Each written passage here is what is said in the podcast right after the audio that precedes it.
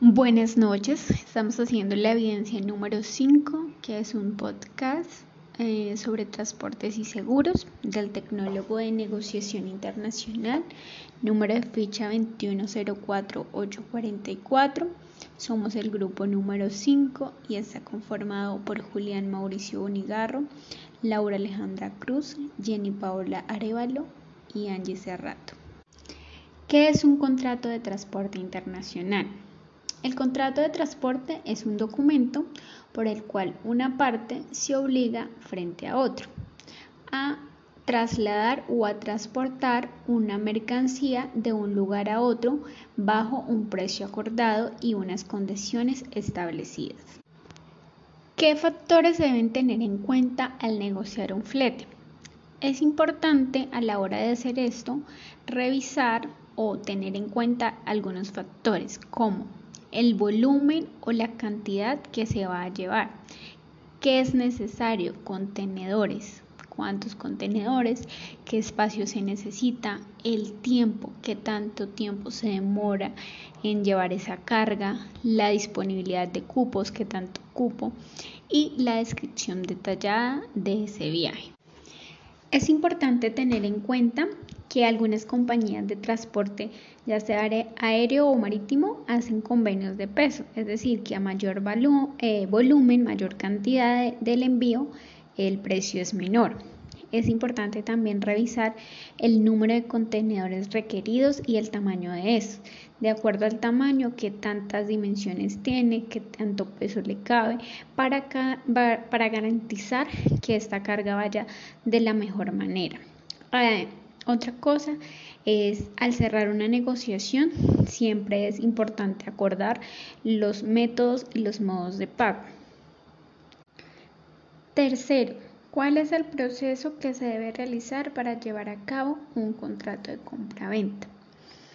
Este contrato de compra-venta es importante realizarlo a través de agentes de carga o eh, también llamados operadores logísticos, que son los que tienen la experiencia y nos pueden apoyar en estos procesos. ¿Qué factores o qué se debe tener en cuenta? Uno, referencias de otros usuarios cubrimientos con oficinas propias o que cuenten con algún representante en el exterior, el volumen de ventas y estabilidad financiera, reconocer la especialidad de sus operaciones internacionales, conocer el sistema de información y seguimiento de carga que realizan estos operadores. Y una vez pues ya conocida toda esa información de los operadores, eh, se debe seleccionar el método de transporte, el método y el medio, elegir la empresa transportadora, negociar las condiciones del servicio, es decir, fecha, rutas, costos, frecuencia y tiempo.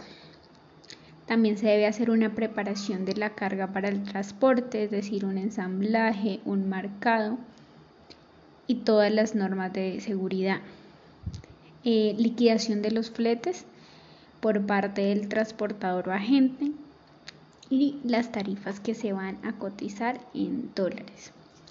Eh, diligenciar los documentos de, de, transporte en forma preliminar, entregar eh, entrega de la carga del transportador en el lugar acordado y con todos los documentos necesarios.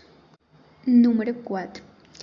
¿Quiénes intervienen en el contrato de transporte? En todo el contrato de transporte existen dos elementos. Uno están los nominativos o personales y otros son los elementos objetos o reales.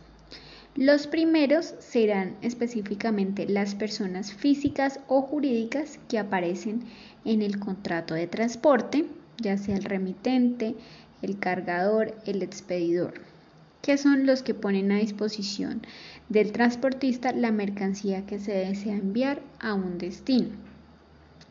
El transportista o porteador es quien se encarga de realizar el traslado o transporte como tal al destino. El destinario es pues quien es quien aparece en el contrato como el receptor, como el que recibe la mercancía enviada. Y los objetos no reales constituyen eh, la, razón por la cual se hizo el contrato, es decir, la mercancía que se va a transportar.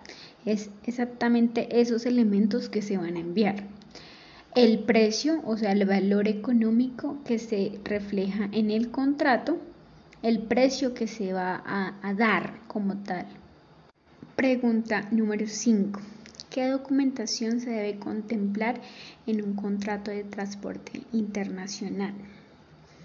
Se debe tener en cuenta que dependiendo el tipo de transporte o el medio en cual se vaya a hacer el transporte, se tiene unas exigencias. Y la responsabilidad de la gestión y tramitación de los documentos de transporte dependerá de las condiciones de la venta que se pacten en Incoterms.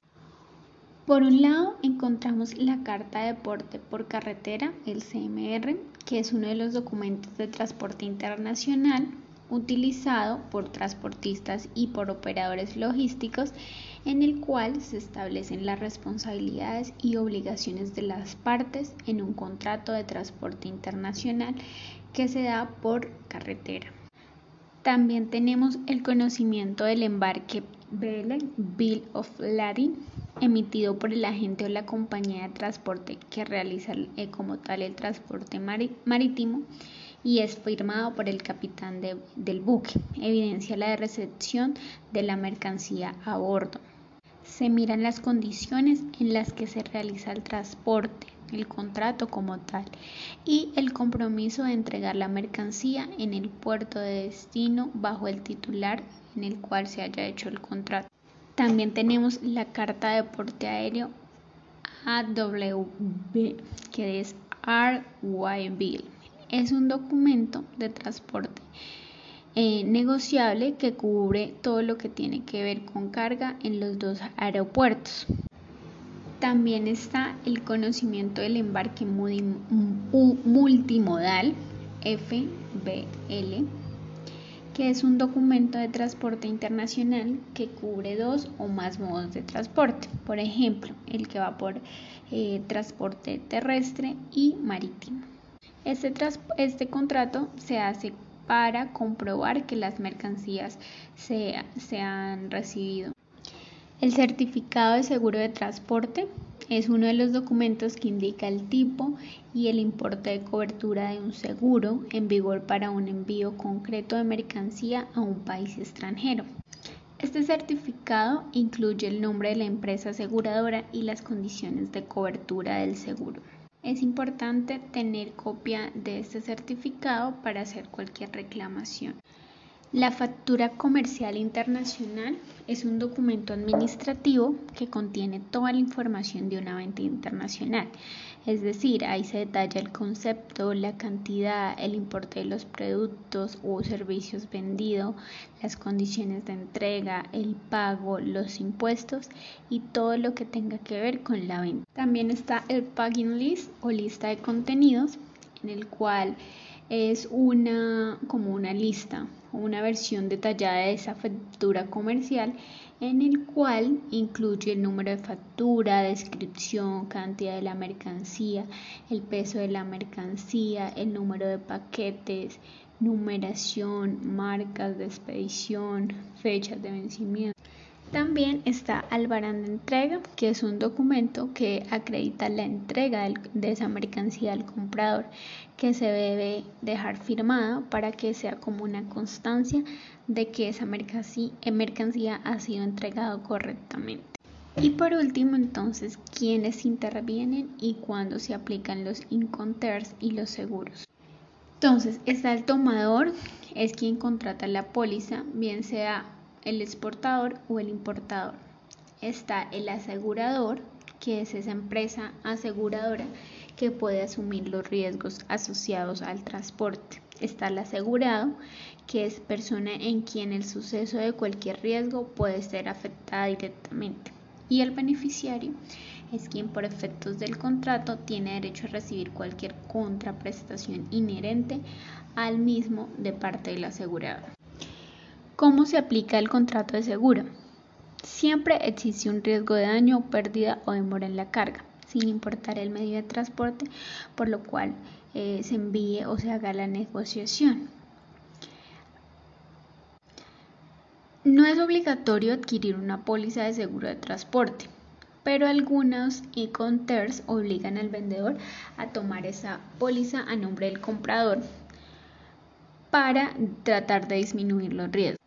De igual forma, la pérdida o el daño de la carga están bajo la responsabilidad del comprador o vendedor, dependiendo del inconter negociado durante todo el trayecto y el no tener o el no tener este seguro pues expone a muchos riesgos que pueden luego traer muchas consecuencias innecesarias.